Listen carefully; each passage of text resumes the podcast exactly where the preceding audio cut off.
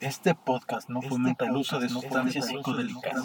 No soy un experto, solo soy un mortal que ha investigado, investigado, investigado y que habla mucho. Y que habla mucho. Comenzamos.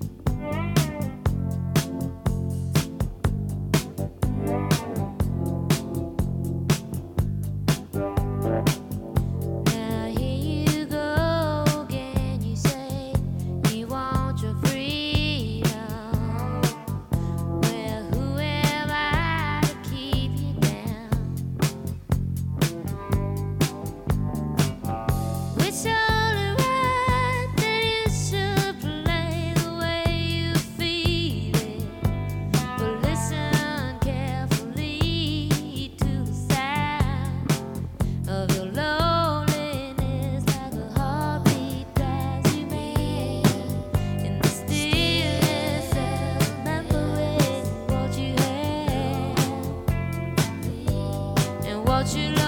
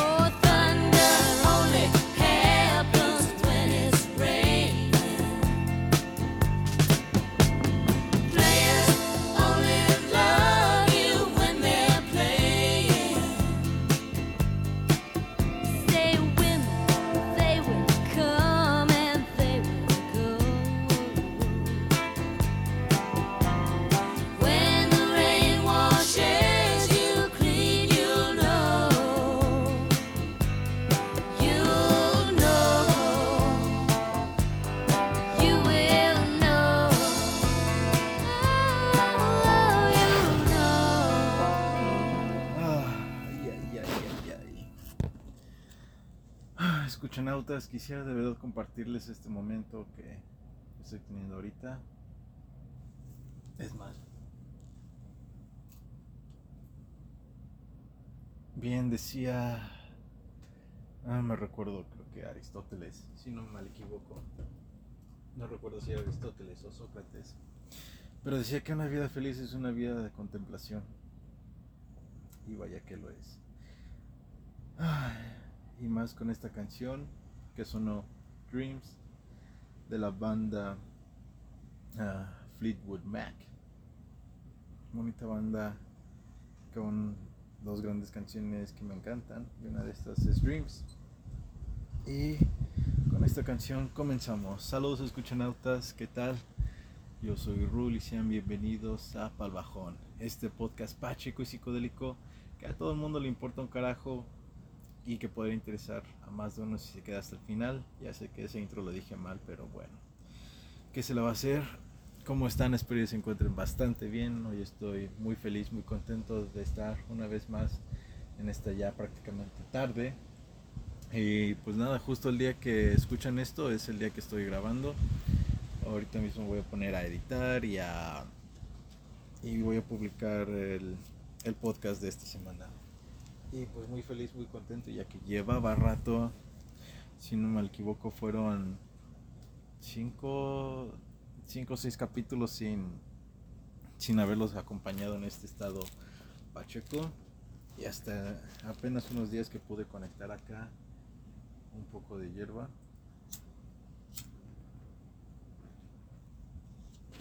Ah, y qué mejor que andar bien highs con todos ustedes allá afuera. Ah, conseguí esta, esta hierba muy buena. Me gusta porque no pica tanto, tiene un sabor muy ligero. Pero vamos, pega. Tenía mm, una resina muy, muy hermosa. Muy rica, me la vendieron por 20 dólares, no estuvo tan mal. Ya no en la mañana fui por un, un tipo filtro, por así llamarlo. Un tipo filtro, un, perdón, un pre-rolado pero con material que no es papel. Eh, me gusta porque trae sabor y pues se, se disfruta y le da otro estilo al porro. Así que pues nada, porque comencé con la canción de Dreams. Fácil escuchan notas. Porque el día de hoy les traigo otra vez otro análisis de otra película. Sí, yo sé, pero ya últimamente ya todo lo que lo que veo, percibo con mis sentidos en esta realidad, pues lo vinculo con otras experiencias que he tenido. Y pues nada, en esta ocasión les traigo el análisis de la película Incident on a Ghost Town. O como apenas me vengo enterando que se llama en español, Pesadilla en el Infierno. No confundir con Pesadilla en la calle del infierno de los años 70, 90, no me acuerdo. Los de Freddy Krueger, pues. Pero nada, esta película me la recomendó mi hermana, ya que era una de esas tardes en las que no, pues, no, no sabías qué hacer y, pues nada, deciden entre todos ver una película, es una de esas películas inesperadas que surgen en una situación totalmente inesperada y que creo que eso es lo que se disfruta más. Bien dicen que lo que no se planea se disfruta muchísimo más, se vive y se goza al mejor. ¿Por qué? Pues porque tenemos este factor de, de la sorpresa de lo inesperado y eso es lo que hace bonito esta realidad. Así que pues nada, Incidente, Incident on a Ghost Town es este, una película ah, un poco extraña ya que está dentro del género de terror, así que pues catalogamos esta película como, como lo que es, una película de terror, pero sin embargo eh, eh, la, la idea la idea filosófica de esta película plantea una idea bastante curiosa que es el que si la realidad que vivimos está lo estamos percibiendo de una manera real o es solamente la ilusión del sueño. Em, esta teoría que creo que a, varios de aquí nos concierne. En saber si realmente esto es un sueño o realmente estamos viviendo la realidad. Y es curioso porque últimamente he tenido yo mis propios sueños y ah, juro que he estado practicando de todo para poder llegar a ser lo que es un, un viaje, eh, un sueño lúcido. Y aunque no, no he tenido como tal éxito, he visto el progreso y he notado cómo ya puedo retener mucho más la información y los detalles de cómo, de cómo era ese sueño, cosa que no, no solía este, um, tener conciencia antes. Hasta ahorita y de verdad que viajar por todo esto, el simplemente tener estos sueños y darme cuenta de, de los detalles que yo recuerdo, pues era como que wow, o sea, era- eran, eran los detalles eran demasiado reales que si no hubiera despertado no sabría que estaba en un sueño. A, a ese grado de, de vividez que se tiene el sueño lo, eh, lo puedo, los puedo percibir ahora y retener esa información. Ah, creo que es un gran paso. Así que los invito a que también puedan adentrarse en esto de, de los sueños lúcidos. Hay muchísimas formas y teorías. El chiste es nada más tener la intención de hacerlo y puede que se logre. Pero bueno, ah, abarca principalmente esta temática de, de la lucha entre tener la conciencia de la realidad y del sueño. Y todo esto dentro de una familia. La protagonista se llama Beth y ella está con su mamá y con su hermana y con su hermana se van a vivir a, a una nueva casa. Voy a intentar no resumir tanta la película, pero simplemente se basa en Beth. Beth es esta chica este, introvertida que tiene su sueño y anhelo de ser una escritora y está muy muy influenciada por los trabajos de H.P. Lovecraft, lo cual me encantó, fue el primer punto que me encantó porque también soy fanático de Lovecraft y nos, eh, hay una escena donde está narrando el libro ah, que está escribiendo a su mamá y se y alcanzan a escuchar su forma de redacción de, de ella se parece mucho al estilo de Lovecraft. Realmente creo que o si en la vida real es, es fan fan o se aprendió muy bien el papel y estuvo leyendo muchísimo Lovecraft y hasta el punto de entenderla, pero fue, o los escritores también, pero fue una pequeña gran referencia que, que me gustó muchísimo. Y de ahí notamos este, um, bueno, de ahí yo tuve las, eh, como que la idea de, ah, ok, puede ser que toda esta película de terror se base en un tipo de terror que está inspirado en Lovecraft. Eso fue lo que yo pensé al inicio, porque yo no sabía nada de esta película hasta que me la pusieron. Entonces reacciona a esta película, ya este, tenía como que esta expectativa sobre de qué iba a tratar este, esta película. Y pues lo que pasa fue de que fallé. No, no era una película como tal.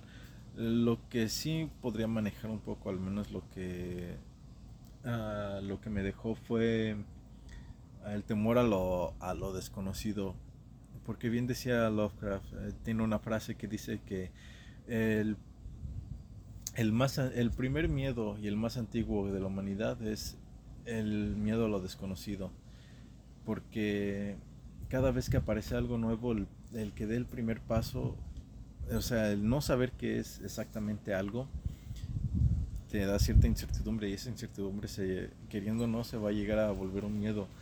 lo que puede ser la duda, lo que puede ser este todo lo desconocido.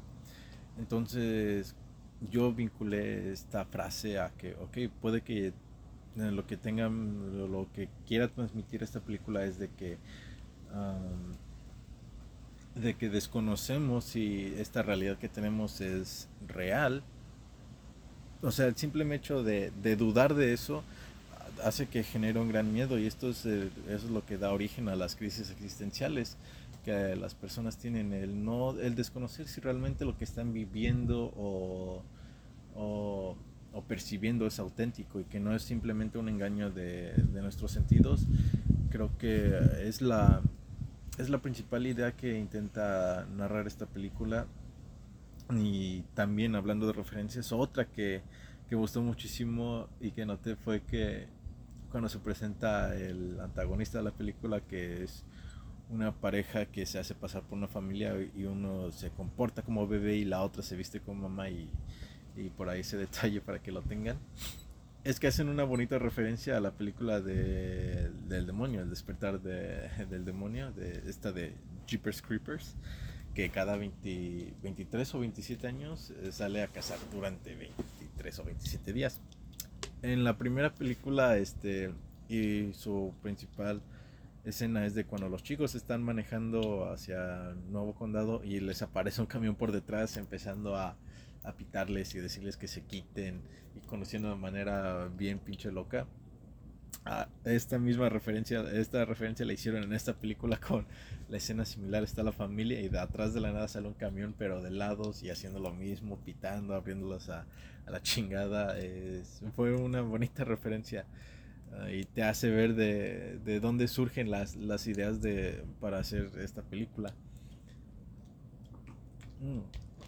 Cómo alguien tomó una, una escena aleatoria prácticamente de otra película de terror y la combina a la suya y da, da paso a una nueva, a una nueva idea. Es, es bonito, es, eh, es sorprendente cómo esta gente puede lograr conectar dos puntos distintos y eh, establecerlos en una misma línea eh, para que puedan llegar a originar pues, películas que impactan en la vida de personas y que empiece a hablar sobre ellas en un podcast aquí.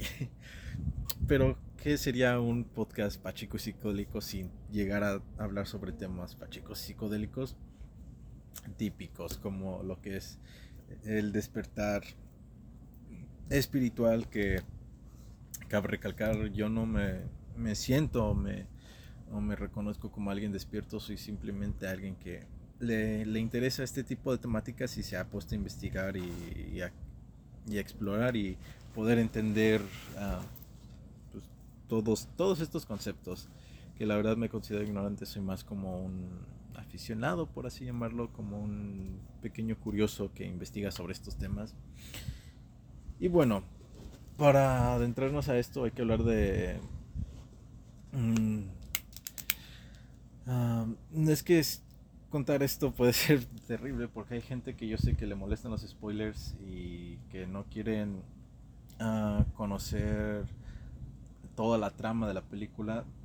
Y tampoco y también hay gente que sé que ah, le da igual como sea pero hay gente que le gusta como que conocer un poco saber a qué a anticiparse a qué es lo que se va a esperar o y que le puedan soltar ahí de repente la trama completa y que se le eche a perder pues no no quisiera hacerlo pero voy a intentar explicar esto sin la menor cantidad pero si eres una persona que le interesa ah, no saber que no lo spoilen antes, pues te recomiendo ver primero la película Incident on Ghost Town. Está disponible en Netflix eh, y en YouTube. Creo que en YouTube está gratis. Ah, Incident on a Ghost Town o Pesadilla en el Infierno. Vayan a verla y ya después se regresen acá.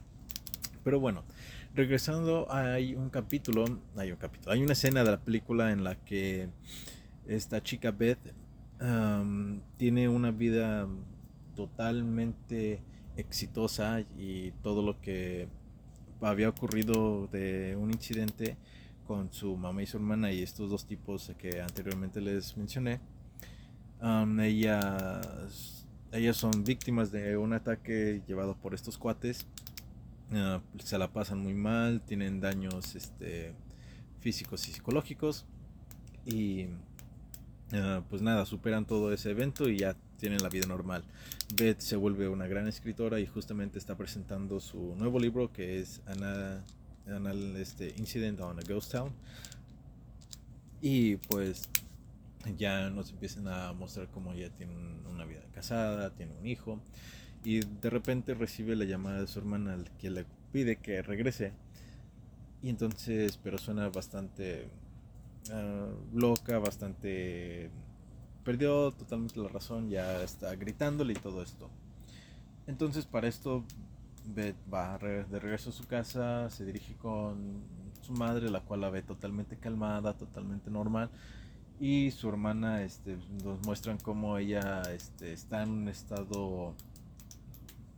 ah, en un estado... ah, pues bastante deplo- deplorable.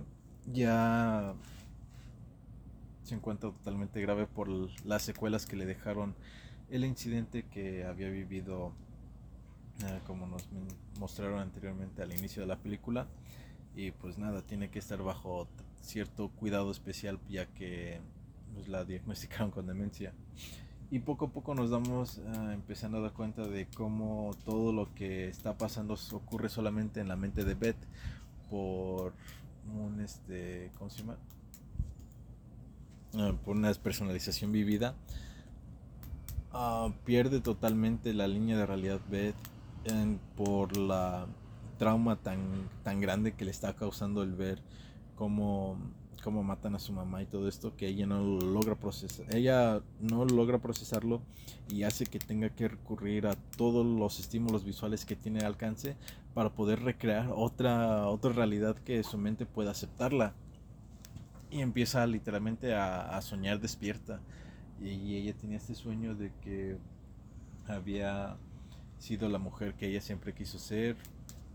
Y, y que y que ella puede este, ser lo que ella quiera con tal de imaginarlo.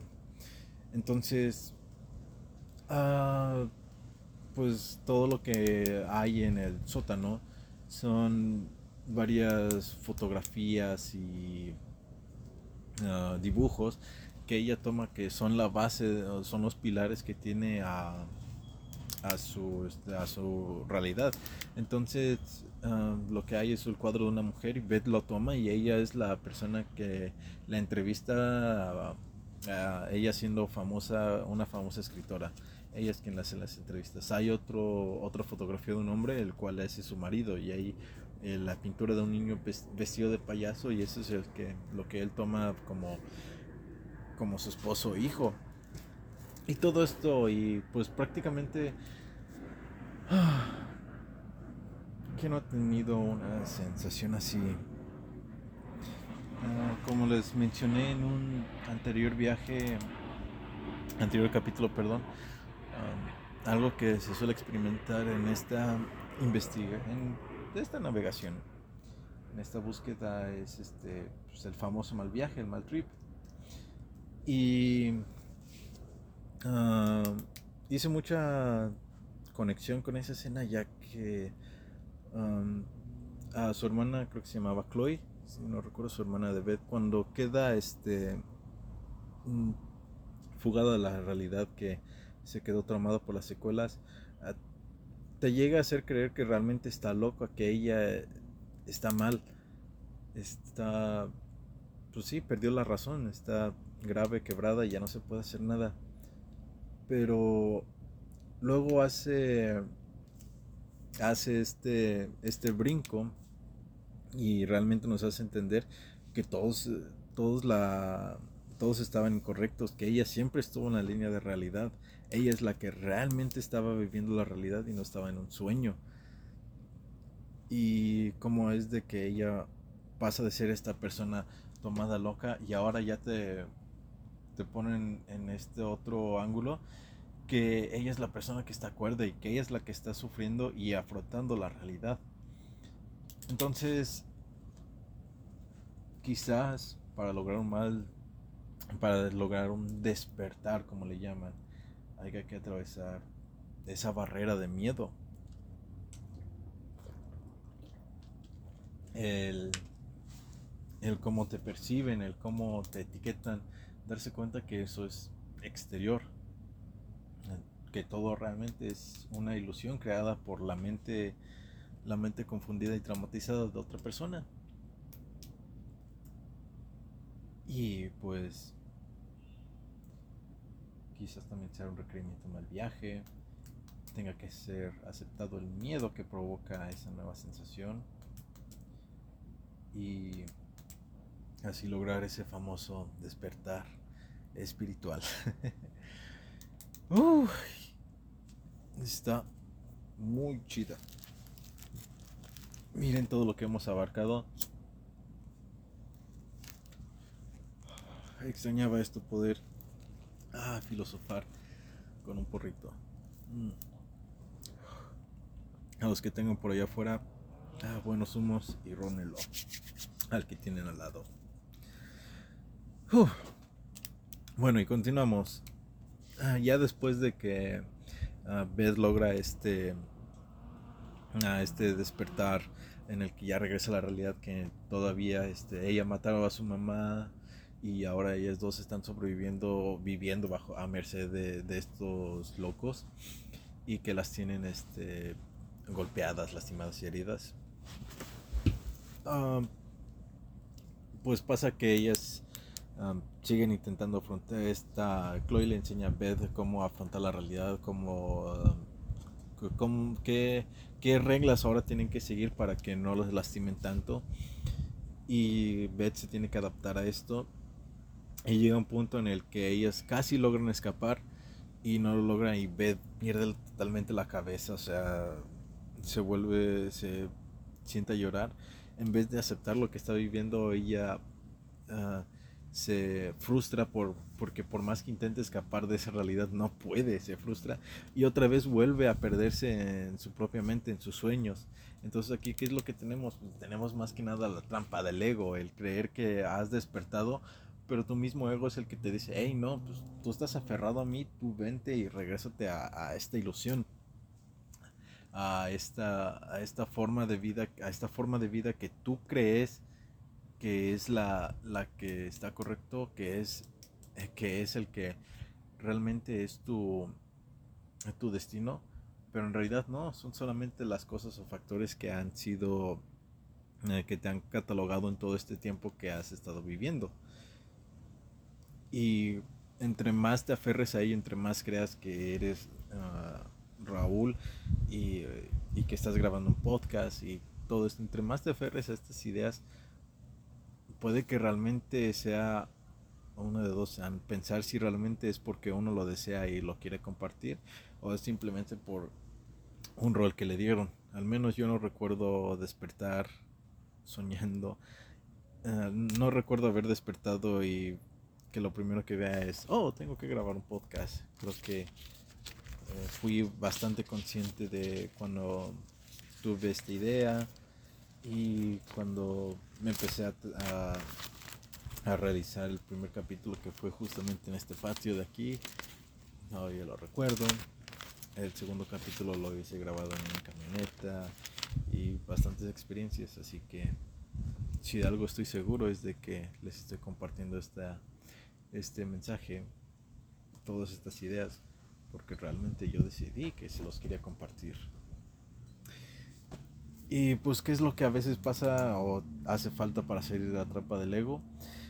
Pues reclamar lo que sería el propósito de vida, llegar a nuestra meta, a nuestro objetivo, a qué es a lo que realmente habíamos querido y aspirado y cuando, después de haberlo conseguido, preguntarse, ya lo tengo, ¿y ahora qué? Hace unos días un amigo me eh, habló y me preguntó, oye, ¿cuál es el propósito de la vida? Y yo, pues ahorita la idea que tengo es de que pues, la vida es simplemente pues, una simulación, es un juego de video, es un juego. Así que el propósito de vida es divertirse, pasar una gran experiencia y no olvidar que es un juego y el fin del juego es divertirse. Y después de eso me puse a, a investigar y analizar más sobre ese tema y llega una conclusión. Escuché varios puntos de vista y escuché esto que decían que el propósito de la vida es no tenerlo.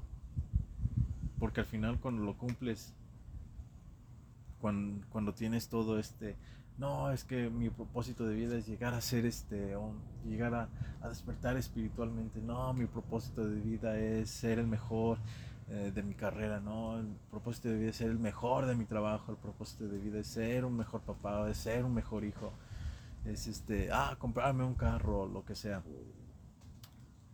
Y cuando lo tienes, realmente no pudo llegar a satisfacer esa, e- ese vacío que tenías. Realmente eso era lo que buscábamos, o simplemente fue una idea que nos hicieron creer. Hay veces que puede atraparte así y mantenerte dentro de la ilusión, pero hay veces en que simplemente basta con una pequeña cosa. A veces puede ser simplemente sentarse a contemplar la tarde o disfrutar un, pequeño cigarro de marihuana o el estar platicando de manera virtual a personas allá afuera en, en la realidad llamada internet, en el que compartimos un, una pequeña charla. A veces esos son los propósitos de vida. Y al menos para Beth, su propósito de vida era ser halagada por H.P. Lovecraft.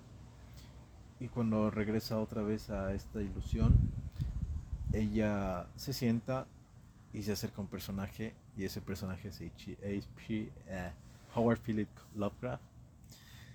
Y pues le hace una crítica sobre su, sobre su libro y ya empieza a escuchar los comentarios y nada más escucha. Este, no, pues a mí me encantó. Y ella dice, hasta luego señor Lovecraft. Y ya le dice este personaje, Howard, llámame Howard. Y ya como que la chava se siente realizada, así como que, ah, ya, esto era lo que quería, esto era todo lo que necesitaba que mis obras se basaran en, en mi autor favorito. Y pues y después de eso agarra y pum, regresa a la realidad. Y ahora ya es cuando tiene esta aceptación del momento, del momento y del lugar en el que le toca estar y tener que, que jugar el juego de la vida. Cuando acepta y cuando una vez que aceptes esto es cuando ya puedes hacer, realizar una acción que realmente esa, esa acción es de tu propósito de vida, es lo que te va a llenar, es lo que va a hacer que, que quieras disfrutar de esto una y otra vez, porque, y aunque sea cinco minutos y aunque no tenga ningún valor monetario, lo que, lo que vale realmente es el valor intrínseco que tú le das. Eso es todo, y si puede llegar a satisfacer más de, de un solo vacío, creo que está bastante bien. Y pues nada, al final ya agarra y, y logran salir de todo este problema ten- a- actuando en el presente. Y bueno, también ahí agarró otro tema que realizaron ciertas acciones que desencadenaron otras acciones para que se pudiera llegar a la conclusión que vimos, el cual podría ser que este efecto dominó, que cualquier acción que realizamos este, a la larga va a ir desencadenando un conjunto de, de otras acciones que para un momento en el futuro van a volver a regresar nosotros. El, también lo que le llaman ahí el karma, que todo lo que haces te regresará. No es de que todo suceda inmediatamente, sino de eso. Cualquier acción que tú realices, ya sea buena o mala, va a desencadenar ciertos ah, ciertos eh, eventos en el futuro que van a llegar a, llegar otra vez contigo, conectar otra vez en un cierto momento y tiempo determinado. Y pues de ahí se verá reflejado lo que fuiste en el pasado, si hiciste una acción buena o una acción mala. Y pues nada, al final le preguntan a la pequeña Betsy si ella escribiría un libro sobre esto y le dijo sí. Y se puso a escribir. Y ahí abarca pues, el último punto que es eh, que la, la miseria se desperdicia en el miserable. En las primeras escenas vimos como Chloe la hermana de Beth um, por un momento yo llegué a pensar de que ella se había quedado en ese momento que no pudo superar el trauma que ella había experimentado que no pudo sí pues re- restablecerse superarlo poder afrontarlo y que nada, se quedó lamentándose y sufriendo haber vivido ese momento. Por un momento llegué a pensar realmente que eso había ocurrido. Pero ya después me la voltean y pues ya pasó todo lo que les conté. Y al final de la escena le preguntan a Chloe, este, a Beth, perdón, que bueno, ahí te dicen que ella se va, ella va a escribir un libro y que ahora ya tiene algo sobre qué escribir. Entonces llega este momento de inspiración de cómo a pesar de que Beth había sufrido ese momento tan perturbador, tan significativamente negativo en su vida, eh, tan desagradable y tan... pues, le tocó vi- vivir un momento bien culero. Y cómo es que ella va a canalizar e- ese evento para realizar ah, para, sí, pues poder plasmar es, todo, toda esa frustración, toda esa ira, todo ese miedo, todos esos sentimientos, todo ese cúmulo de sentimientos y emociones que vivió ah, en esa experiencia y poder plasmarlos en una obra y que eso sea tu terapia, por así llamarlo, pues es un reflejo de que realmente, o sea, uno puede sacar provecho de las cosas negativas que le pasan o pasarse lamentando. Ser un miserable cuando vive, ser un miserable cada vez que vive miseria o inspirarte de haber sido ese miserable. En fin, con eso concluimos el podcast de este capítulo, el capítulo de hoy, de esta semana de su podcast. Wow. Pues nada, gente, ahí están después de 33 minutos grabación. Ah, hasta aquí quedó este este capítulo. Wow, estuvo bastante chingón el viaje, estuvo bastante loco. Y pues nada, gracias por habernos hecho compañía, por haber estado e interactuado aquí en este momento. Y pues ya tengo preparado el siguiente capítulo. Mm, ya sé de qué lo voy a, de qué va a tratar, ya tengo más o menos las las ideas, pero aún no lo grabo, así que este, pues nada, por si están curiosos o interesados, am, solamente voy a, a dar cierta pista, voy a decir nada más, más bien, es todo lo que voy a decir. Por si quieren hacer su investigación y sacar sus propias conclusiones y hacer sus apuestas, adelante. Y pues nada, los veo hasta la siguiente semana. Espero que se la pasen muy chido, que sus experiencias sean muy chingonas y que se den cuenta que están viviendo en una ilusión y que despierten ya. Así que coman hongos. Ah, no, no, no coman hongos. Al menos que quieran un despertar espiritual. Por su decisión. Porque realmente ustedes así lo creen, no porque alguien más se los haga creer. Sino porque realmente es su decisión. Y también es su decisión comer hongos. Y LSD. Y peyote. Y fumar mota. Y tener chidas experiencias. Dormir ocho horas. Y todo eso. ok, bueno. Hasta aquí, gente. Ya. Ahí muere. Cuídense mucho. Este, vibren alto. Buenos humos. Y pues nada, nos vemos la siguiente semana. Ay, güey.